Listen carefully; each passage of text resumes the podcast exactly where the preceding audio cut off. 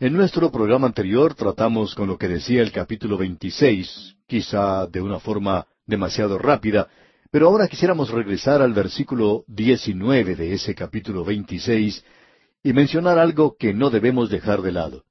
Hablando honradamente, no vamos a seguir adelante sin haber dicho algo en cuanto al versículo 19. Permítanme pues leer este versículo 19 del capítulo 26 de Isaías. Siga conmigo. Tus muertos vivirán, sus cadáveres resucitarán.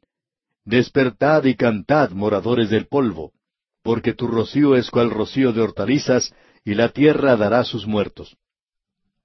A esto que se menciona aquí, debemos agregar el maravilloso hecho de que esta gente está mirando hacia atrás durante la época del reino aquí en la tierra, y también que ellos habían pasado a través del período de la gran tribulación, habiendo tenido dolores como la mujer encinta cuando se le acerca el momento del alumbramiento.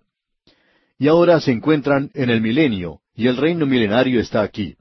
Y el profeta dice aquí, tus muertos vivirán. Eso es como si fuera la voz de Jehová mismo interrumpiendo el arrobamiento del profeta cuando éste está mirando hacia atrás. Tus muertos vivirán. Bueno, ¿los muertos de quién? Creemos obviamente que se refiere a la nación de Israel. De eso es que está hablando en este capítulo, y él continúa diciendo, sus cadáveres resucitarán. Algunos entienden esto como una interpretación nacional de la nación de Israel, como se menciona allá en el capítulo 37 del libro de Ezequiel, donde tenemos la visión del valle de los huesos secos. Hay otros que mencionan también Daniel capítulo 12 versículo 2, y allí se habla de resurrección individual de personas. Bien, alguien dice, eso no es una resurrección nacional e individual, ¿verdad? Bueno, creemos que en realidad se refiere a ambas. Es difícil tener una resurrección de una nación, como se refiere aquí, sin tener una resurrección de personas o individuos, aquellos que constituyen esa nación. No vemos cómo se puede tener una resurrección de una nación sin tener la resurrección de las personas. Ahora estos muertos son incluidos en un coro de aleluya, y la palabra allí es despertad y cantad. Lo que nos impresiona en cuanto al reino milenario sobre esta tierra es que usted y yo estamos viviendo en el presente en una tierra que en cierto sentido podríamos llamar un cementerio. Los muertos están por todas partes. Hay cementerios por todos los lugares. No hay ningún momento del día y de la noche cuando no haya algún muerto y exista una procesión hacia el cementerio. Eso es algo de lo cual no queremos pensar mucho, porque no es un cuadro muy agradable, por cierto. Pero Dios dice que esta tierra nunca fue creada con la intención de ser un cementerio. Él va a detener eso y va a cambiar ese proceso. Él resucitará de los muertos no solo a los salvos, sino también a los perdidos, y ellos serán resucitados para juicio. El pensamiento que tenemos aquí es que esta tierra en la cual usted y yo vivimos no tendrá en el futuro un cuerpo muerto a través de toda la eternidad. Eso hará que éste sea un lugar bastante bueno para vivir. Ahora, al llegar al capítulo 27 de Isaías, encontramos un tercer cántico maravilloso en cuanto al reino. Ya tuvimos otros dos allá en los capítulos 25 y 26, si usted recuerda. Aquí concluye esto del reino, de la llegada del reino. En este capítulo concluye el cántico triple del reino. Y quisiéramos que usted se dé cuenta de cómo esto ha sido dividido. En los primeros seis versículos encontramos el cántico de la viña. Los versículos siete al once nos dan la aflicción de Israel de sus enemigos, y eso se presenta en contraste. Luego tenemos el regreso seguro de Israel a la tierra prometida, y eso se confiesa. Eso lo leemos en los versículos doce y trece. Notamos en el versículo uno que éste comienza con las palabras en aquel día. Y eso nos proyecta inmediatamente hacia el futuro. Ya hemos dicho que aquel día es una expresión técnica que se refiere al día del Señor, al día que comienza, como comienza el día hebreo, con el atardecer, con la época de la gran tribulación, y continúa hasta el reino milenario. Y hablando honradamente, amigo oyente, creemos que continúa hasta la eternidad porque esa salida del sol, ese amanecer, no concluirá jamás. Ahora el versículo uno de este capítulo veintisiete de Isaías dice, En aquel día Jehová castigará con su espada dura, grande y fuerte al leviatán, serpiente veloz. Ahora, ¿qué es esa espada del Señor? Bueno, es la palabra de Dios. Se nos dice en otra parte que cuando el Señor Jesucristo venga, de su boca saldrá una espada de dos filos, y con ella castigará a las naciones. Ahora, ¿se refiere esto en forma literal a una espada? Hay quienes opinan que hay que tomar las cosas literalmente. ¿Piensa usted que aquí se habla de una espada en forma literal? Bueno, uno a veces descubre que hay lenguas así, y son bastante filosas. Y la palabra de Dios es viva y eficaz y más cortante que toda espada de dos filos.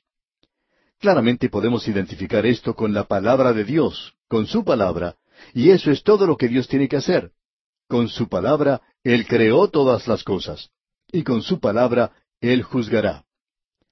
Ahora, ¿quién va a juzgar? Leamos la segunda parte del versículo uno. Al leviatán, serpiente veloz, y al leviatán, serpiente tortuosa, y matará al dragón que está en el mar. Aquí tenemos el castigo del leviatán. Y pensamos honradamente que este versículo tendría que estar al final del último capítulo, pero ese es un punto técnico, digamos, y no vamos a entrar en argumentos en cuanto a esto. Lo importante de notar y de saber acerca de este versículo es que en aquel día, al comienzo del reino, el Señor Jesucristo castigará a la serpiente, al leviatán, el cual es Satanás. Y él va a ser arrojado al abismo y permanecerá en ese lugar por mil años, según se nos dice allá en el libro de Apocalipsis. Creemos que podemos identificar a este aquí con Satanás. Se nos dice que este dragón que fue arrojado es la serpiente antigua llamada el diablo y que engaña a todo el mundo. En Apocalipsis capítulo 12 versículo nueve leemos, Y fue lanzado fuera el gran dragón, la serpiente antigua, que se llama Diablo y Satanás, el cual engaña al mundo entero, fue arrojado a la tierra, y sus ángeles fueron arrojados con él. Y en el capítulo 41 de Job, versículos 15 al 17, vemos que la gloria de su vestido son escudos fuertes. Amigo oyente, estaban allí para su protección. Y Satanás piensa que él es invulnerable, que no puede ser tocado. Eso nos lleva, por supuesto, a ver el gran orgullo que tiene Satanás. No creemos que Él se dé cuenta ni aun en este día que Él puede ser juzgado y castigado. Él piensa que probablemente está más allá del juicio del Dios Todopoderoso. De paso digamos que hay muchas personas que piensan así. Hay muchas personas que piensan hoy que no vendrá ningún juicio. Ellos ridiculizan una idea así. Y ese, por supuesto, es un pensamiento satánico. Y aquí tenemos referencia a eso. Creemos que sería bueno destacar aquí el hecho de que varios intérpretes destacados de las Escrituras piensan de él, o sea, de este leviatán aquí, como Satanás, pero también lo consideran una referencia al río Tigris, que en cierto sentido serpentea en su cauce, y también al río Éufrates y el río Nilo, y allí se encontraba la nación de Siria. Babilonia también se encontraba al lado del río Éufrates y Egipto al lado del río Nilo, y podemos ver cómo resulta todo esto. Estas naciones, los reinos de este mundo, pertenecen a Satanás. Y creemos que tenemos aquí un cuadro figurativo maravilloso. Este capítulo 27 comienza en realidad con el versículo 2, donde dice, En aquel día, cantad acerca de la viña del vino rojo. Nos encontramos ahora en el milenio, y entonces podemos cantar con ellos. Notemos lo que se menciona allí, una viña de vino rojo.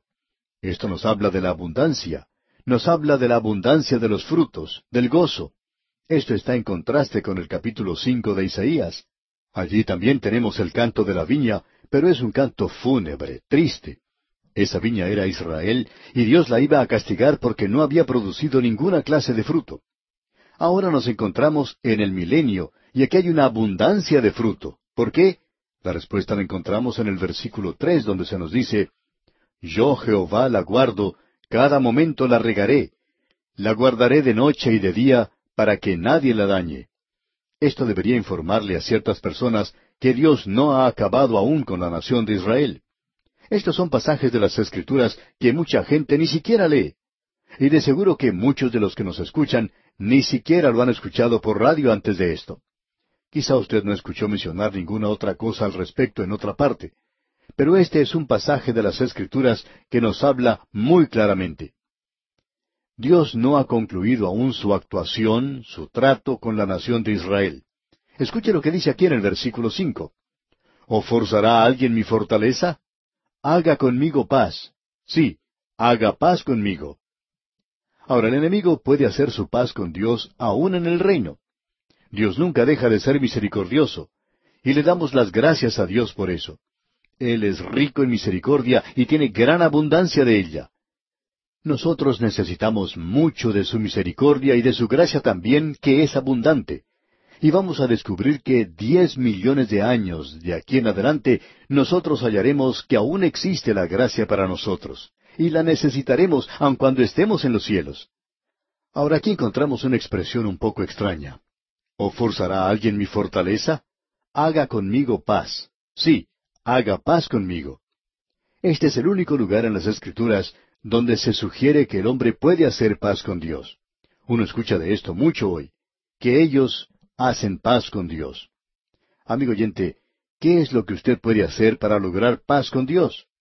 Él ya ha hecho la paz, y Pablo nos dice allá en su epístola a los Romanos capítulo cinco versículo uno, Justificados pues por la fe, tenemos paz para con Dios por medio del Señor Jesucristo. Este es el único lugar donde se dice de hacer paz, y es en el milenio. Así es que hoy usted, amigo oyente, no tiene que hacer paz. Él ya la ha hecho. Usted no lo hace. Tenemos paz para con Dios por medio de nuestro Señor Jesucristo. Y cuando usted esté listo a ponerse de acuerdo con Dios, usted confía en Él y acepta lo que Él ha hecho por usted cuando Cristo murió en la cruz. Y entonces usted tiene paz. No podrá obtenerla sino hasta entonces. Eso es lo que Él nos dice aquí. Ahora el versículo siete de este capítulo veintisiete dice, ¿Acaso ha sido herido como quien lo hirió, o ha sido muerto como los que lo mataron? Este versículo comienza con una pregunta y creemos que ésta ya ha sido respondida aquí en el libro de Isaías. ¿Por qué persigue Dios a Israel más que a las otras naciones? Dijimos persigue, pero permítame cambiar eso. ¿Por qué juzga Dios a Israel más que a las otras naciones? Bueno, vamos a explicar esto. La luz que uno tiene crea más responsabilidad. En vista de que Israel ha tenido más luz, entonces su pecado es más negro y su castigo es mayor. Esta nación seguro que recibirá más latigazos que las naciones que la habían subyugado antes.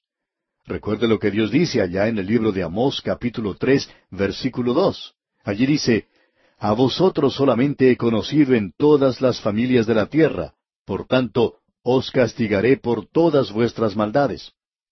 El castigo de Israel de parte de Dios fue algo muy severo, pero Él no destruyó a esa nación como hizo con algunas otras. Allá en el Salmo 118, versículo 18, leemos, me castigó gravemente Jehová, mas no me entregó a la muerte. Él no permitirá que ellos sean destruidos. Volviendo ahora a Isaías capítulo 27 que estamos estudiando, leemos en el versículo 9, De esta manera pues será perdonada la iniquidad de Jacob, y este será todo el fruto, la remoción de su pecado, cuando haga todas las piedras del altar como piedras de cal desmenuzadas, y no se levanten los símbolos de acera ni las imágenes del sol. El pecado de Jacob fue quitado por medio de un holocausto de sangre, y el pecado de la nación será expiado por medio de la sangre de Cristo. Y cualquier persona que nos diga hoy, ah, Dios ya no tiene nada que ver con ellos, nos hace pensar esa gente, ¿por qué no leen los pasajes de las Escrituras como este, por ejemplo? Tenemos aquí que las ciudades que Israel construyó iban a ser destruidas como cualquier otra ciudad que haya sido construida por un hombre que está lejos de Dios. Quizá usted ha podido apreciar algunas de las ruinas en Israel. Por ejemplo, en Masada, ¿qué juicio el de ese lugar? No ha habido nada como eso en la historia del mundo. No podemos entrar en eso ahora, pero ese fue un castigo del Dios Todopoderoso. ¿Y por qué? Porque ellos rechazaron la luz y no solo rechazaron la luz, sino que rechazaron a la persona del Hijo de Dios. Luego leemos en la primera parte del versículo trece, Acontecerá también en aquel día, y nos encontramos en ese período ahora. Leamos todo este versículo trece ahora. Acontecerá también en aquel día, que se tocará con gran trompeta, y vendrán los que habían sido esparcidos en la tierra de Asiria, y los que habían sido desterrados a Egipto, y adorarán a Jehová en el monte santo, en Jerusalén. Aquellos que habían sido desterrados van a salir en aquel día de esas naciones. Sin embargo, no vemos el cumplimiento de eso hoy. Amigo oyente, cuando Dios llegue a motivarlos, y Dios lo hará, entonces ellos saldrán y adorarán a Dios. De la misma manera en que Él nos llamó a usted y a mí, Él los llamará a ellos. Esta sección que tenemos ante nosotros nos revela de una manera muy directa que Dios tiene la intención de restaurar a la nación de Israel a la tierra prometida. Y nosotros no tenemos ningún argumento con aquellos que dicen esto.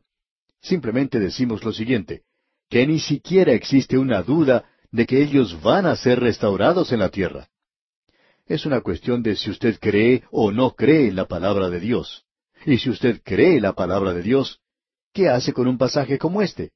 No se le puede espiritualizar, porque aquí se habla acerca de naciones como Asiria, Egipto, Israel y Jerusalén. Todos estos son lugares descritos en forma literal. Dios dice que estos van a ser restaurados literalmente.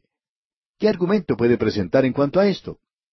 Nuestra sugerencia es que si usted tiene una consideración elevada en cuanto a la palabra de Dios, entonces crea lo que Dios dice aquí. Y llegamos ahora al capítulo 28. Tenemos aquí la invasión inmediata de Efraín. Ese es el reino del norte, de parte de Asiria.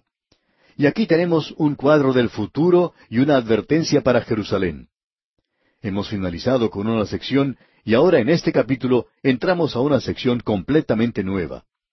En los capítulos 24 al 27 estuvimos observando profecías que se referían completamente al futuro.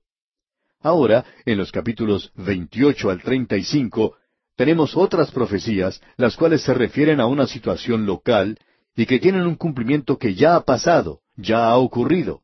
Y ya hemos tenido esto en el pasado. Vamos a ver ahora que se nos presentan juntas en una forma maravillosa. Estas se extienden hacia el futuro y cubren el mismo período que la sección anterior. En esta tenemos seis ayes. Y esta sección culmina en la gran batalla de Armagedón o la guerra de Armagedón, debemos decir. Y eso es en el capítulo 34. Y luego le sigue el beneficio del milenio, que es llevado a la tierra en el capítulo 35. Hay muchos que conocen acerca del capítulo 35, pero no conocen mucho acerca del capítulo 34 de Isaías. Pues bien, hablando ahora del capítulo que nos concierne hoy, el capítulo 28, tenemos una ilustración muy buena de la combinación de las profecías cercanas y futuras, de los hechos pasados y de los hechos futuros, aquello que ha sido cumplido y de aquello que será cumplido, de aquello que es local e inmediato y aquello que es general y en el futuro lejano. Ahora el reino del norte de Israel se define aquí por el nombre de Efraín, y este reino muy pronto irá a la cautividad a Siria. Fue en el año 721 cuando el rey de Siria, Salmanasar, invadió al reino del norte, derribó el reino y tomó a la gente en cautividad. Eso es lo que tenemos ante nosotros. Tenemos pues aquí la inmediata caída a la cautividad de Efraín. Y el primer versículo de este capítulo 28 dice, Ay de la corona de soberbia de los ebrios de Efraín, y de la flor caduca de la hermosura de su gloria, que está sobre la cabeza del valle fértil de los aturdidos del vino. Aquí se refiere al reino del norte. Una de las cosas que ha hecho caer a tantas naciones ha sido el licor, el alcohol. Los ebrios que se mencionan aquí son literalmente borrachos y también aquellos que lo son espiritualmente. Y cuando lo son espiritualmente, están llenos de orgullo y borrachos de soberbia. Se encuentran en un estado de estupor en cuanto al entendimiento espiritual. Ahora en el versículo tres encontramos lo siguiente con los pies será pisoteada la corona de soberbia de los ebrios de Efraín. Quizá a usted no le guste eso, pero Dios nunca pide disculpas. Él nos dice que eso es lo que Él hizo. El profeta nos presenta aquí este cuadro de una persona borracha, y esta es una civilización de alto nivel que había sido desarrollada en el reino del norte. Todo lo que uno tiene que hacer hoy es ir a una montaña de Samaria, donde está el palacio que construyeron Omri y Acab. Allí es donde vivieron Jezabel y Acab. Y amigo oyente, el Señor siempre le da a los impíos y a los ricos los mejores lugares para vivir. Y creemos que quizás sea algo justo, ya que ellos no van a tener un buen lugar donde estar en la próxima existencia, en el próximo mundo. Así es que tienen las cosas más lindas aquí. Ese es un lugar muy hermoso en esa tierra. De allí uno puede contemplar el mar Mediterráneo, el valle del Jordán, el monte Hermón cubierto de nieve al norte y los muros de Jerusalén hacia el sur. Amigo oyente, usted no buscaría un lugar más hermoso para vivir. Sería bueno poder comprarse un terreno en ese lugar y edificar una casa donde vivir. Es un lugar muy bueno. Pero Dios juzgó a esta gente, a esta alta civilización, y Dios los derribó. Luego en el versículo cinco vemos que las cosas se mueven hacia el futuro, y comienza diciendo, en aquel día, y amigo oyente, también nosotros vamos a movernos hacia el futuro y vamos a esperar hasta nuestro próximo programa, Dios mediante, para continuar con nuestro estudio. Y como es nuestra costumbre, le sugerimos leer el resto de este capítulo 28 de Isaías para estar mejor informado de lo que trataremos en nuestro próximo estudio. Como indicamos en nuestro programa anterior, amigo oyente, comenzamos con el capítulo 28 de Isaías, una nueva sección en este libro. Ya hemos observado las profecías en los capítulos 24 al 27 que eran completamente en el futuro, es decir, en su gran mayoría y luego aquellas que tenían que ver con los castigos o juicios, las cargas para el futuro inmediato de aquel día, que fueron cumplidas en su gran mayoría. Ahora Isaías habla decididamente de ambas cosas, del futuro inmediato y también de las cosas del futuro lejano. Estas cosas son aún más allá del día en el cual nos encontramos hoy. Ahora encontramos una combinación de estas cosas en el nuevo capítulo que hemos comenzado a estudiar. Y esta sección se dirige hasta el capítulo 35, sección en la cual usted tiene cosas inmediatas y distantes que han sido unidas de una forma maravillosa, lo cual ilustra el presente y también ilustra el futuro. Aquí encontramos aquello que ya ha sido cumplido y aquello que aún tiene que cumplirse. Hemos mencionado ya con anterioridad que aquí vamos a ver seis ayes. El primer ay que se menciona fue contra el reino del norte, llamado aquí Efraín. Y vimos que Efraín e Israel son sinónimos para las diez tribus del norte. Fue Asiria la nación que atacó al reino del norte y los llevó a sus pobladores a la cautividad. Ahora el profeta Isaías comienza hablando del futuro. El versículo cinco comienza diciendo, en aquel día. Ahora, ¿en qué día? Bueno, ya hemos dicho que eso se refiere al día del Señor comienza con la gran tribulación y continúa a través del mismo. Ahora se nos dice en este versículo cinco lo siguiente En aquel día Jehová de los ejércitos será por corona de gloria y diadema de hermosura al remanente de su pueblo. Esto mira hacia el futuro, es decir, hacia el reino milenario que vendrá. Lo que provocó la caída de Efraín, el reino del norte, fue la corona del orgullo. Pero en aquel día futuro Dios los hace regresar a la tierra y entonces será una corona de gloria. Luego en los dos versículos siguientes, los versículos seis y siete, leemos, Y por espíritu de juicio al que se siente en juicio, y por fuerzas a los que rechacen la batalla en la puerta. Pero también estos erraron con el vino y con sidra se entontecieron. El sacerdote y el profeta erraron con sidra, fueron trastornados por el vino, se aturdieron con la sidra, erraron en la visión, tropezaron en el juicio. Cierto hombre contaba una vez que él tenía contacto con hombres de negocios. Y él estaba diciendo en cuanto a un hombre que había comenzado a actuar de manera pecaminosa, es decir, que no era fiel a su esposa y que bebía demasiado. Y ese hombre contaba que su amigo, el hombre de negocios, había cometido ciertas torpezas en cuanto a la utilización del dinero en sus negocios, lo que había causado que los bancos no le adelantaran el dinero que necesitaba. Y la razón es que cuando un hombre comienza a beber, cuando un hombre comienza a pecar, pierde la agudeza y la claridad de pensamiento al hacer sus decisiones.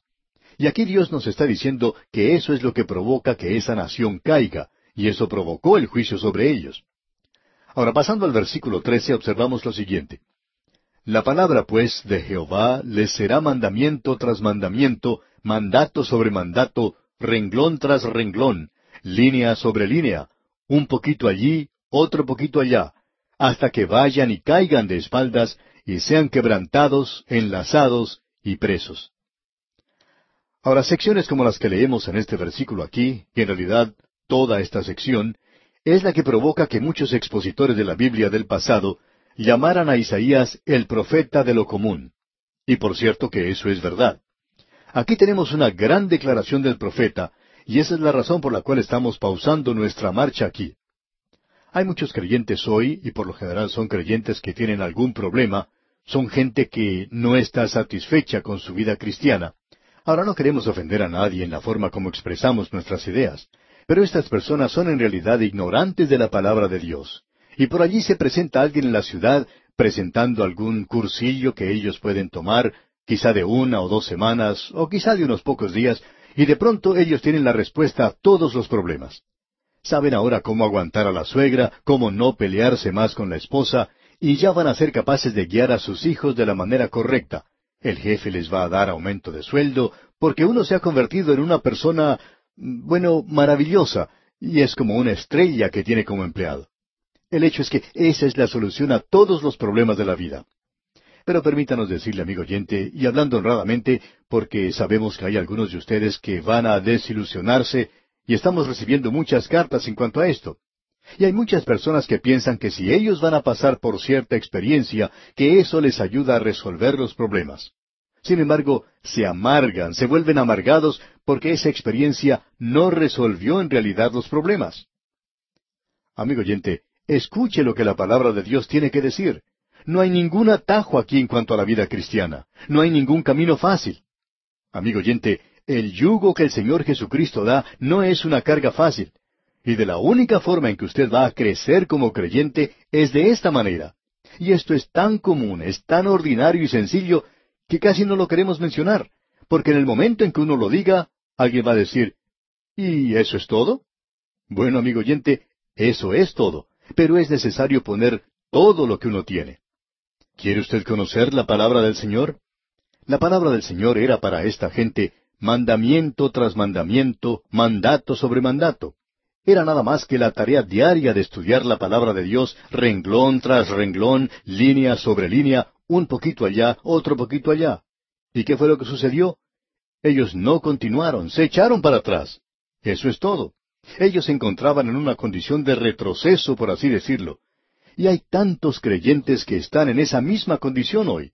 No es que ellos sean más débiles que los demás, sino que éstos no pasan el tiempo suficiente en el estudio de la palabra de Dios. Eso es todo. Reconocemos, amigo oyente, que lo que estamos diciendo no es algo realmente emocionante que cause mucho entusiasmo. Si nosotros anunciáramos hoy en este programa que tenemos un pequeño libro que uno puede solamente leer en treinta minutos, que si usted escribe y lo recibe, este librito le puede dar la respuesta a todos los problemas que pueda encontrar en la vida cristiana, le garantizamos que en primer lugar, en el primer día recibiremos más de mil cartas solicitando ese librito porque aún en ese grupo maravilloso de personas que nos escuchan a diario, habrá miles de personas que aceptarían algo como eso. Amigo oyente, en realidad nos va a llevar a nosotros cinco años o más para recorrer toda la Biblia. Eso no causa mucho entusiasmo, ¿verdad? ¿Cinco años? Bueno, eso es lo que nos vamos a demorar, amigo oyente mandamiento tras mandamiento, mandato sobre mandato, renglón tras renglón, línea sobre línea.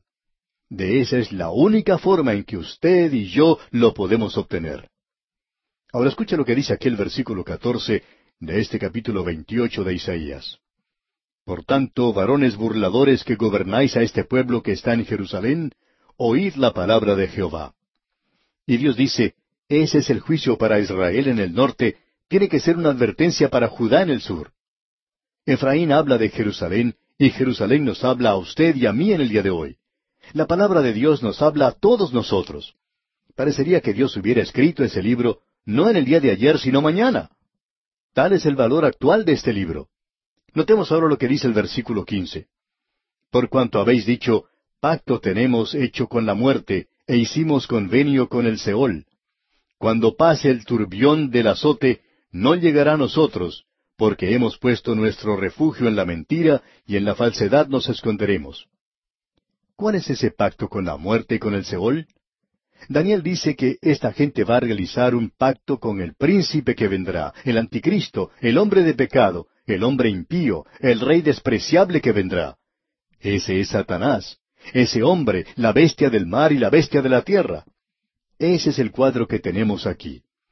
Y en el versículo 16 leemos, Por tanto, Jehová el Señor dice así, He aquí que yo he puesto en Sión por fundamento una piedra, piedra probada, angular, preciosa, de cimiento estable. El que creyere, no se apresure. ¿Cuál es la respuesta aquí que se puede dar hoy a la falsedad de las vidas, a la decepción que existe en todas partes hoy y que continuará creciendo hasta el momento de ese período de la gran tribulación? ¿Cuál es la respuesta? Bueno, Dios ya ha dado la respuesta. Es un fundamento, es una piedra viva, es una piedra de ángulo preciosa, fundamento seguro. Y aquel que cree en esto no tiene por qué apresurarse. Puede descansar en él. El apóstol Pedro lo dice con toda claridad allá en su primera epístola capítulo dos, versículos seis al ocho. Dice él, por lo cual también contiene la escritura, He aquí pongo en Sión la principal piedra del ángulo, escogida, preciosa, y el que creyere en él no será avergonzado. Para vosotros, pues, los que creéis, él es precioso, pero para los que no creen, la piedra que los edificadores desecharon ha venido a ser la cabeza del ángulo, y piedra de tropiezo y roca que hace caer, porque tropiezan en la palabra, siendo desobedientes, a lo cual fueron también destinados. Simón Pedro nos muestra con toda claridad que esa piedra de la cual estamos hablando es Cristo Jesús.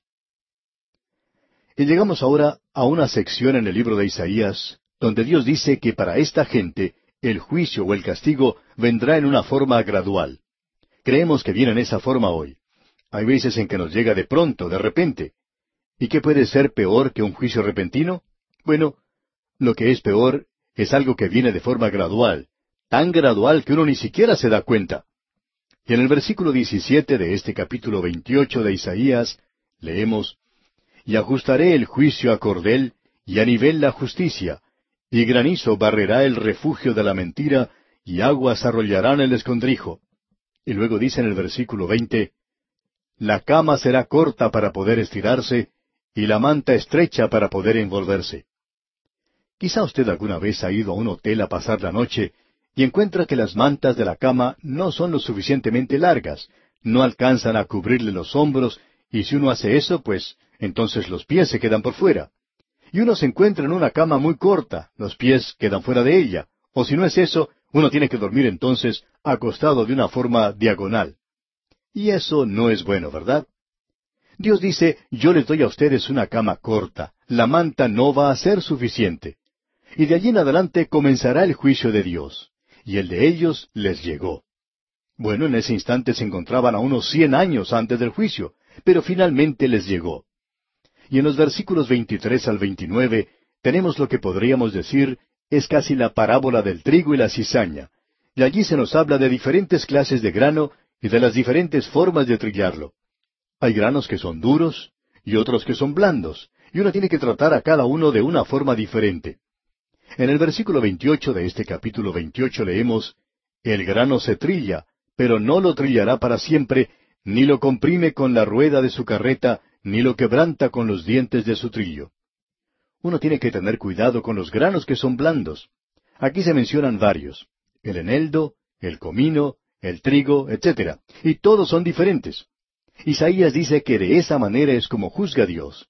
El juicio es en la cosecha. El individuo o la nación determinará en realidad el carácter de juicio que caerá sobre ellos. Es decir, que si usted es duro y resiste a Dios, usted es un grano duro. Si usted es lo suficientemente duro como para quebrarse, entonces el juicio de Dios va a ser muy severo para usted.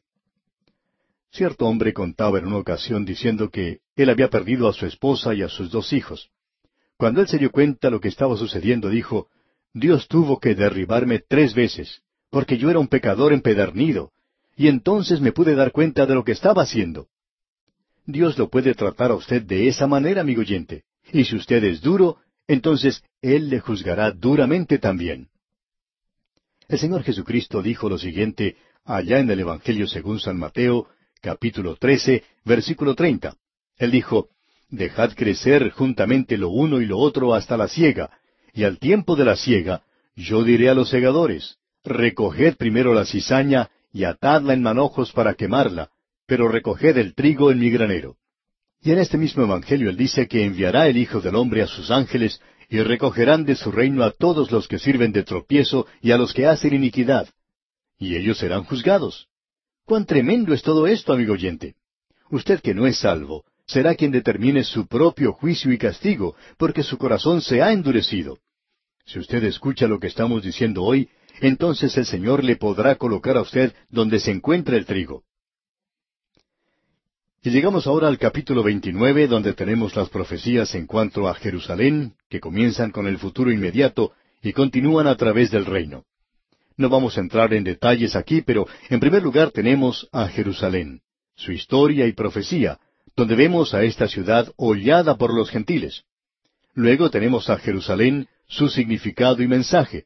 Usted recuerda que allá en el Evangelio de Lucas, capítulo 13, versículo 34, el Señor Jesucristo dijo, Jerusalén, Jerusalén, que matas a los profetas y apedreas a los que te son enviados. ¿Cuántas veces quise juntar a tus hijos como la gallina a sus polluelos debajo de sus alas, y no quisiste? He aquí, vuestra casa es dejada desierta. Y luego podemos decir, honor y gloria, bendito el que viene en el nombre del Señor. En el versículo uno del capítulo veintinueve de Isaías tenemos lo siguiente, leamos. Ay de Ariel, de Ariel, ciudad donde habitó David. Añadid un año a otro, las fiestas sigan su curso. Ahora, ¿qué o quién es Ariel? Es necesario establecer el hecho de que Jerusalén es la ciudad designada bajo el título de Ariel. Ariel significa león de Dios. Y se utiliza ya en el segundo libro de Samuel, capítulo 23, versículo 20, en referencia a Benaía, hijo de Joyada, hijo de un varón esforzado. Este mató a dos leones de Moab, es decir, a dos hombres como leones. Ahora la palabra usada es Ariel. En Ezequiel capítulo 43 versículo 16, la misma palabra se traduce como altar. Esta palabra puede significar bajo ciertas circunstancias el altar de Dios. Ambas designaciones son un título para Jerusalén porque esa es la ciudad donde moró David y el león es la insignia de esa familia. Nuestro Señor es llamado el león de la tribu de Judá. Y Jerusalén es el lugar donde estaba ubicado el templo de Dios, y por supuesto que allí estaba el altar. Así es que aquí estamos hablando de Jerusalén. Y leemos, ay de Ariel, de Ariel, ciudad donde habitó David. Esto es pronunciado contra esta ciudad donde habitó David, y es contra Jerusalén. Es una profecía muy destacada en cuanto a esta ciudad que comenzó en los días de Isaías y que continúa hasta el presente. Uno puede caminar por las calles de esa ciudad hoy y podrá apreciar que esta profecía se ha cumplido y seguirá cumpliéndose en el futuro. Ahora en el versículo dos de este capítulo veintinueve leemos Mas yo pondré a Ariel en apretura, y será desconsolada y triste, y será a mí como Ariel. Este es un juicio sobre Jerusalén. Luego dice el versículo tres Porque acamparé contra ti alrededor, y te sitiaré con campamentos, y levantaré contra ti baluartes. Nabucodonosor no había llegado aún, pero él vendría contra la ciudad y la destruiría.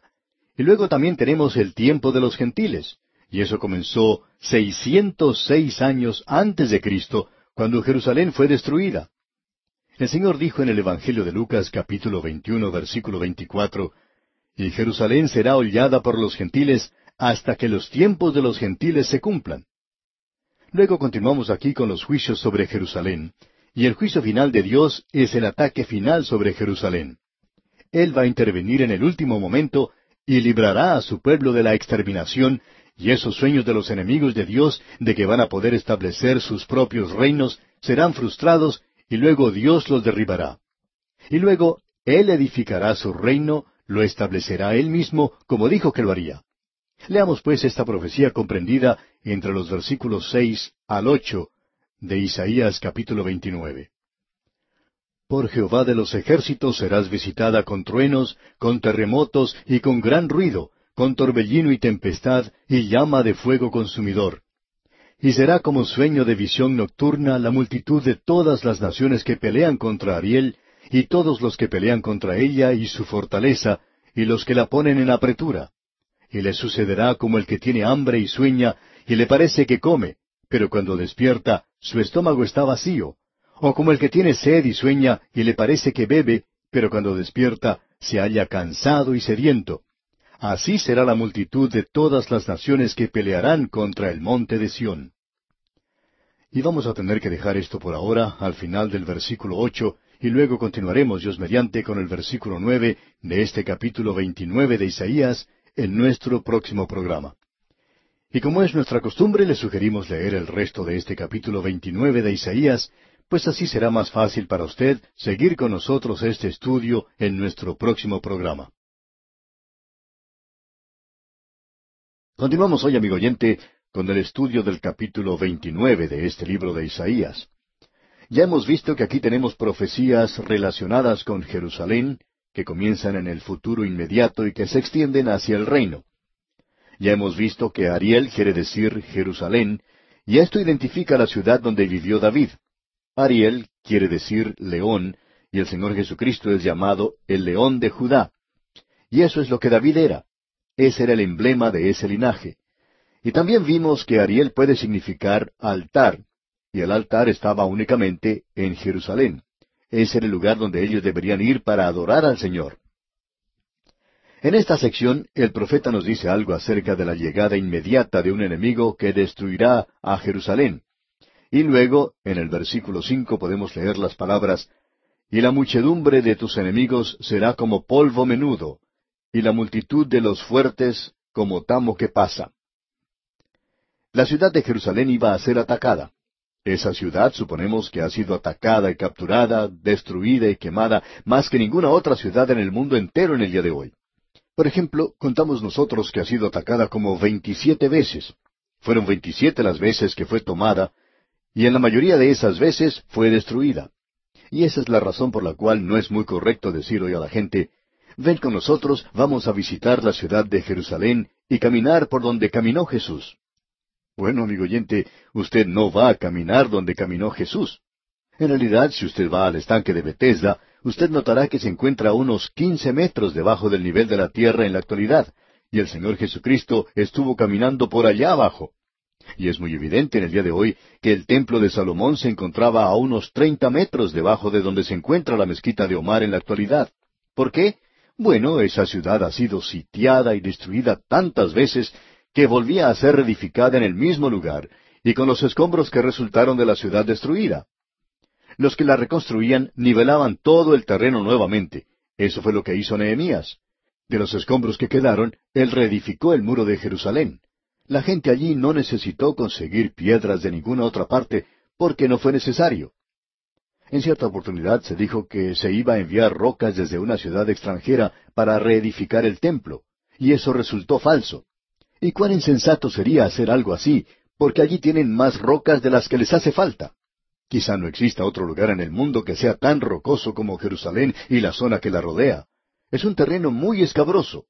Esa es la razón por la cual era tan difícil tomar la ciudad por parte de los enemigos. Así es que el versículo siete en la primera parte nos dice, Y será como sueño de visión nocturna la multitud de todas las naciones que pelean contra Ariel. Así es que la ciudad ha sido destruida, y aún será destruida en el futuro. El Señor aquí, comenzando con el versículo nueve, nos da el significado en un mensaje, es decir, por qué Dios va a juzgar y por qué Él ha juzgado esa ciudad. Bien, ellos tenían mensajes de Dios que ninguna otra ciudad había tenido. Esas otras ciudades no fueron juzgadas tan severamente como ha sido juzgada Jerusalén. Las responsabilidades, amigo oyente, se miden según la luz que usted ha tenido, el privilegio que Dios le ha dado a usted. Así es que, comenzando con el versículo nueve, leemos Deteneos y maravillaos, ofuscaos y cegaos, embriagaos y no de vino, tambalead y no de sidra. ¿Por qué? Ahora en el versículo diez dice Porque Jehová derramó sobre vosotros espíritu de sueño, y cerró los ojos de vuestros profetas, y puso velo sobre las cabezas de vuestros videntes. Quisiéramos que usted, amigo oyente, prestara mucha atención a este destacado pasaje de las Escrituras, y es algo que está muy al día. Hemos dicho que Isaías es el profeta de lo común, y eso que tenemos ante nosotros es algo que va muy bien con nuestra cultura contemporánea. ¿Causó Dios en ellos un adormecimiento? ¿Y cómo hizo eso? Bueno, escucha, amigo oyente, fue así como lo hizo. Él les dio luz y continuó dándoles más luz. Y al darles luz, ellos no aceptaban lo que Él les daba. Ellos no podían verlo, y eso quiere decir que ellos eran ciegos.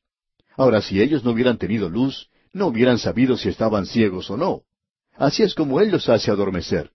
De esa manera Él les revela a la gente que son ciegos. Y el versículo once nos dice, Y os será toda visión como palabras del libro sellado, el cual si dieran al que sabe leer y le dijeren, Lee ahora esto, él dirá, No puedo, porque está sellado. Esto está muy al día. Usted probablemente ha escuchado a muchas personas decir, así como lo hemos escuchado nosotros, quizá a ministros o profesores de seminarios que dicen, bueno, usted sabe que el libro de Apocalipsis es un libro sellado. Nadie lo puede entender. Amigo oyente, eso es lo que la gente decía en los días de Isaías, en cuanto a las profecías de Isaías, y también en cuanto a las profecías que tenían en esa oportunidad. Ellos tenían la palabra de Dios y decían, bueno, uno no la puede entender. Amigo oyente, ellos no querían entender. Y el versículo que sigue, es decir, el versículo doce de este capítulo veintinueve de Isaías, dice, Y si se diere el libro al que no sabe leer, diciéndole, Lee ahora esto, él dirá, No sé leer. Alguien presenta esta clase de excusas hoy y dice, bueno, estoy demasiado ocupado, yo soy un creyente y en realidad quiero vivir una vida de un cristiano, pero ese programa de cinco años, bueno, eso es demasiado y no puedo darle esa cantidad de tiempo. Pero amigo oyente, Dicen eso porque es la palabra de Dios. Ahora bien, en el día de hoy los creyentes están presentando toda clase de excusas a causa de su ignorancia de la palabra de Dios. Volvamos a hablar un poquito más del libro de Apocalipsis. Se dice de este libro que no está sellado. En realidad la palabra griega Apocalipsis quiere decir revelación, o sea, quitar el velo. Dios quitó el sello de este libro para que usted lo pudiera comprender, y en cierto sentido, el libro de Apocalipsis es probablemente el libro más sencillo de toda la Biblia. Eso quiere decir que usted tiene que haber leído los otros sesenta y cinco libros antes de leer el libro de Apocalipsis, porque este es el último libro de la Biblia. Usted no comienza con ese libro. Hay muchas personas que hacen eso, pero es necesario, amigo oyente, estudiarlo de último. Y entonces, cuando usted hace eso, descubre que es el libro más sencillo en la Biblia. Usted podrá apreciar eso cuando nos toque estudiarlo. No hay ningún otro libro que sea tan organizado. En realidad es el libro más fácil de bosquejar. Podemos tener problemas con un libro más pequeño, sin embargo, no ha habido problemas con el libro de Apocalipsis. Es un libro que prácticamente se bosqueja a sí mismo. Es un libro que, según creemos nosotros, está tan claro y límpido como el sol del mediodía. Ahora usted dice, bueno, eso es algo simbólico porque es un libro sellado. Se supone que nosotros no debemos comprenderlo. Eso era lo que estaban diciendo en el día del profeta Isaías. Y Dios dice, Yo os voy a juzgar porque yo os he dado luz, y vosotros no queréis abrir vuestros ojos. Vosotros habéis quedado enseguecidos con la luz que os he dado. Y es lo que Dios dijo en cuanto al libro de Apocalipsis. Escuche lo que dice en el capítulo uno, versículo tres de este libro. Bienaventurado el que lee y los que oyen las palabras de esta profecía y guardan las cosas en ella escritas, porque el tiempo está cerca. Y luego más adelante en el capítulo 22 de Apocalipsis, versículo 10, leemos, Y me dijo, No selles las palabras de la profecía de este libro, porque el tiempo está cerca. Podemos pues ver que no es un libro sellado como algunos pretenden insinuar. Volviendo ahora a Isaías, vemos que en el capítulo 29, versículo 13 dice, Dice pues el Señor, porque este pueblo se acerca a mí con su boca, y con sus labios me honra, pero su corazón está lejos de mí, y su temor de mí no es más que un mandamiento de hombres que les ha sido enseñado. Si usted hubiera estado presente en aquel día, amigo oyente, usted quizás se hubiera preguntado, ¿qué es lo que Isaías quería decir con esto? Porque la gente iba al templo. En aquel día el templo estaba prácticamente lleno de gente. Y en cualquier ocasión en que se ofrecía algún holocausto o sacrificio, uno podía encontrar gente por todas partes toda la zona del templo, el lugar para Israel, el patio de las mujeres, el patio de los gentiles, todos estaban allí. Y usted diría, ¿por qué está Dios encontrando faltas en esta gente? Bueno, todos están asistiendo a ceremonias en la iglesia. Amigo oyente, ellos estaban allí presentes y con sus labios repetían cosas rituales. Quizá podrían decir el Padre Nuestro, el credo de los apóstoles, pero eso no quería decir nada. Ellos no creían en eso. Ellos no aceptaban la palabra de Dios. Y Dios dice, pero su corazón está lejos de mí. Y esta es la razón por la cual yo los voy a juzgar. Amigo oyente, esa es la razón por la cual Dios nos va a juzgar. Todo este formalismo, toda esta religiosidad del día de hoy, amigo oyente, no vale para nada. En realidad, la religión llega a ser la maldición de este mundo hoy. Dios quisiera que usted dejara de lado la religión y se acercara más bien a la persona de Jesucristo. La religión es una de las barreras más grandes para una gran cantidad de gente en el día de hoy. Un pastor le dijo esto a un hombre en cierta ocasión, e inmediatamente él contestó diciendo, Yo quiero que usted sepa, Señor, que yo soy un hombre religioso. Soy un hombre religioso por naturaleza. Él tenía una naturaleza pecaminosa, pero era religioso por naturaleza. Y quizás se sorprendió bastante cuando el pastor le contestó, Amigo, usted debería librarse de su religión. Y él contestó, ¿Cómo? ¿No es usted un hombre religioso? Y el pastor le respondió, No, no lo soy. Y el hombre dijo, Yo no puedo creer que un predicador no sea religioso. ¿Y qué es usted entonces? Y el pastor le contestó, Yo soy una persona que se acercó a Cristo como pecador y ahora tengo una relación con una persona. Eso no es religión, es una relación. Amigo oyente, ¿tiene usted a Cristo o no lo tiene? Eso es lo que se nos está tratando de decir a través de esta gente que tenemos aquí en el libro de Isaías. Y esa es la razón por la cual Dios les juzgó. Llegamos ahora a la última parte de esto en el versículo quince. Eso es tan serio que el versículo comienza con un ay. Nos encontramos en una sección donde se tratan seis ayes. Estos se duplican aquí en este capítulo. Leamos este versículo quince. Ay de los que se esconden de Jehová encubriendo el consejo como si ellos pudieran hacer cualquier cosa y Dios no llegara a enterarse de eso. En el versículo 17 vemos el futuro. ¿No se convertirá de aquí a muy poco tiempo el Líbano en campo fructífero y el campo fértil será estimado por bosque? Aquí tenemos el honor y la gloria. Dios no ha terminado aún con esa ciudad. Él la ha juzgado. Todo lo que uno tiene que hacer es observar ese lugar hoy. Es como una torta de varios pisos, una ciudad encima de la otra y Dios las ha juzgado, pero ellos la van a volver a reedificar una vez más, y llegará a ser la ciudad de Dios. Y él dice en el versículo 18 de este capítulo 29 de Isaías, En aquel tiempo los sordos oirán las palabras del libro, y los ojos de los ciegos verán en medio de la oscuridad y de las tinieblas. Los sordos oirán, y los ojos de los ciegos verán. Y en el versículo 29 continuamos, entonces los humildes crecerán en alegría en Jehová, y aun los más pobres de los hombres se gozarán en el Santo de Israel. De seguro que usted conoce ese antiguo refrán que dice, No hay peor ciego como el que no quiere ver. Y en el día de hoy hay una ceguera producto de la propia voluntad de la persona. Eso era lo difícil con esta gente. Ahora, en aquel día, en el milenio que vendrá, ellos verán en aquel día. Y veamos los versículos 22 y 23 que dicen, por tanto Jehová, que redimió a Abraham, dice así a la casa de Jacob, No será ahora avergonzado Jacob, ni su rostro se pondrá pálido, porque verá a sus hijos obra de mis manos en medio de ellos, que santificarán mi nombre, y santificarán al santo de Jacob, y temerán al Dios de Israel. Ellos santificarán el nombre de Dios. Ellos van a apartar algo maravilloso. El pueblo de Dios hoy, por medio de sus vidas, por su forma de vivir, debiera santificar el nombre de Dios. Es un nombre santo. Pero, ¿lo tratamos de esa manera hoy, amigo oyente? Ahora, en el capítulo treinta, se le advierte a Judá contra una alianza con Egipto.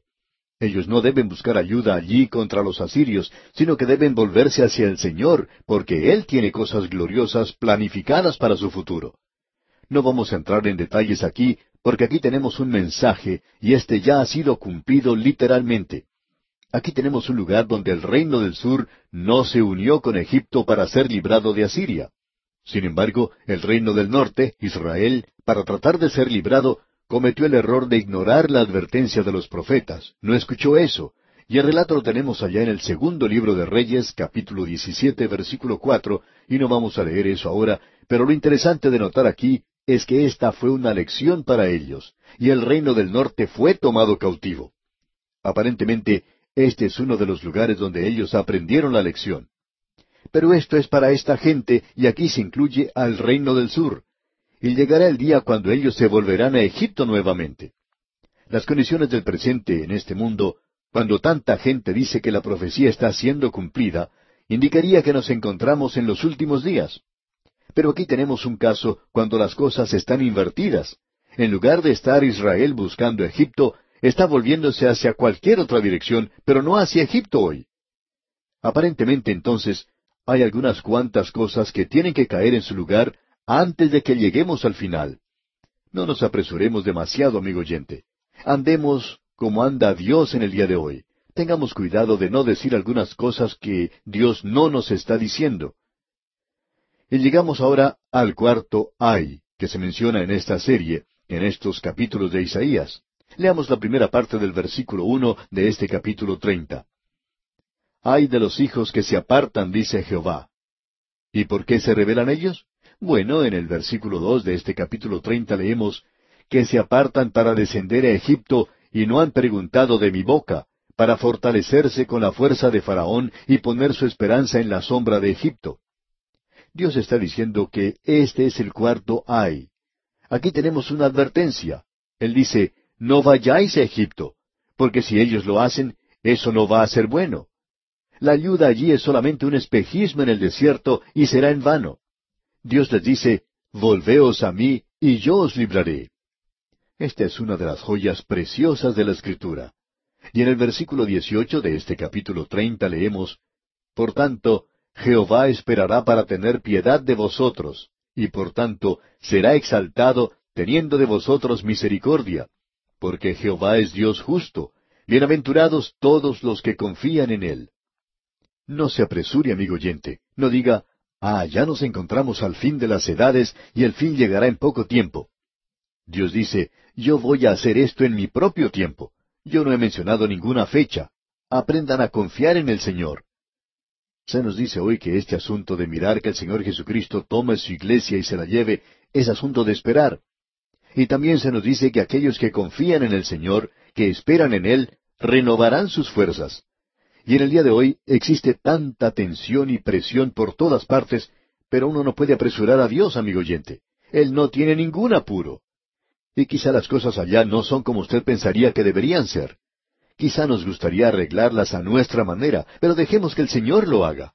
Él tiene la eternidad delante de Él y aparentemente no tiene ningún apuro. Cuando usted y yo andemos juntos con Él, entonces eso va a hacer que nuestra vida sea mucho más fácil para nosotros aquí en la tierra. Este es un capítulo maravilloso. Tiene un mensaje personal para cada uno de nosotros hoy. Y esto es todo lo que queríamos recalcar en cuanto a esto. Ahora, pasando al capítulo 31, encontramos que el pueblo de Judá es advertido de parte del profeta de Dios para que no busque ayuda en Egipto, sino que debía buscar a Jehová que los iba a defender. Ahora el peligro era tan próximo y tan evidente que el profeta continúa su advertencia a Judá de lo vano que sería la acción. En el futuro, esta gente va a buscar aliados que no le convienen. Ellos aceptarán al anticristo. Y de eso es de lo que Dios les está advirtiendo aquí. Y Dios juzgará a aquellos que buscan ayuda fuera de Él y que no se vuelven a Dios. Este es el quinto ay que tenemos aquí. En el primer versículo pues leemos, Ay de los que descienden a Egipto por ayuda y confían en caballos, y su esperanza ponen en carros porque son muchos, y en jinetes porque son valientes, y no miran al Santo de Israel, ni buscan a Jehová. Y permítanos decirle, amigo oyente, que aquí tenemos un mensaje para nosotros hoy también. Ay de usted y ay de mí cuando nos apartamos de Dios, cuando buscamos ayuda material o humana en el día de hoy. No queremos ser malentendidos aquí. Isaías no está diciendo aquí que uno tiene que apartarse al espacio sideral y esperar allí. Dios espera que usted sea razonable y sepa hacer las cosas. Pero en el análisis final, Dios quiere tener la prioridad principal en cuanto a ayuda se refiere. ¿A dónde va usted buscando ayuda? ¿Al banco? ¿O va a algún predicador? ¿O tal vez va usted a este predicador radial? ¿Dónde busca usted ayuda, amigo oyente? De vez en cuando recibimos cartas de personas que nos preguntan qué deben hacer. Yo no sé qué hacer con los muchos problemas que se presentan en mi propia vida, y no creo que uno debe buscar ayuda en el hombre. Creemos que es algo bueno pedir consejo, pero uno tiene que ir a Dios en busca de ayuda. El Señor dijo allá en el Salmo veinte, versículo siete, Estos confían en carros y aquellos en caballos, mas nosotros, del nombre de Jehová nuestro Dios, tendremos memoria. Sí, amigo oyente, tengamos nuestros carros, También vamos a necesitar nuestras bombas atómicas al ver cómo van las cosas en el mundo en el día de hoy. Pero el Señor Jesucristo dijo, el hombre fuerte armado guarda su palacio. Pero debemos tener cuidado de actuar sensatamente, porque la fe no es algo insensato. Pensamos hoy que la filosofía materialista dice que es cosa inteligente el confiar en el mercado de valores o en el banco y que uno no necesita a Dios. Esa es una tremenda equivocación, amigo oyente. Ahora en el versículo cinco de este capítulo treinta y uno leemos Como las aves que vuelan, así amparará Jehová de los ejércitos a Jerusalén, amparando, librando, preservando y salvando. Él hizo eso en los días de Ezequías. Ya veremos eso en la próxima oportunidad. Una cosa es segura, los asirios no tomarán la ciudad. Dios dice en el versículo ocho de este capítulo treinta y uno, Entonces caerá Asiria por espada no de varón, y la consumirá espada no de hombre, y huirá de la presencia de la espada, y sus jóvenes serán tributarios. Dios dice, no es porque ustedes van a ser lo suficientemente fuertes como para echarlos. Ustedes no podrán hacerlo. Dios dice, yo me encargaré de los asirios y el pueblo de Dios no tiene que entrar en ninguna clase de acuerdos con Egipto. Su confianza debería estar puesta en el Señor. Ese es el gran mensaje de este capítulo 31, el cual nos está hablando directamente a nosotros hoy. A propósito, amigo oyente, permítanos preguntarle, ¿Cuándo fue la última vez que usted y yo leímos este pasaje para nuestra ayuda y para nuestra fortaleza? Quizá lo que debemos recordar es que es para nosotros hoy. Quiera Dios aplicar lo que hemos aprendido hoy a su corazón y al mío también. Necesitamos mucho de esto, amigo oyente. Yo necesito ser amonestado una y otra vez de que no debo ir a Egipto, sino que debo mirar al Señor. Y así, amigo oyente, ponemos punto final al programa de hoy. Pero antes le sugerimos leer el capítulo 32 de este libro de Isaías, que estudiaremos en nuestro próximo programa. De esta forma estará usted preparado para comprender mejor el contenido de este capítulo y sacar lecciones maravillosas en su relación con el Señor.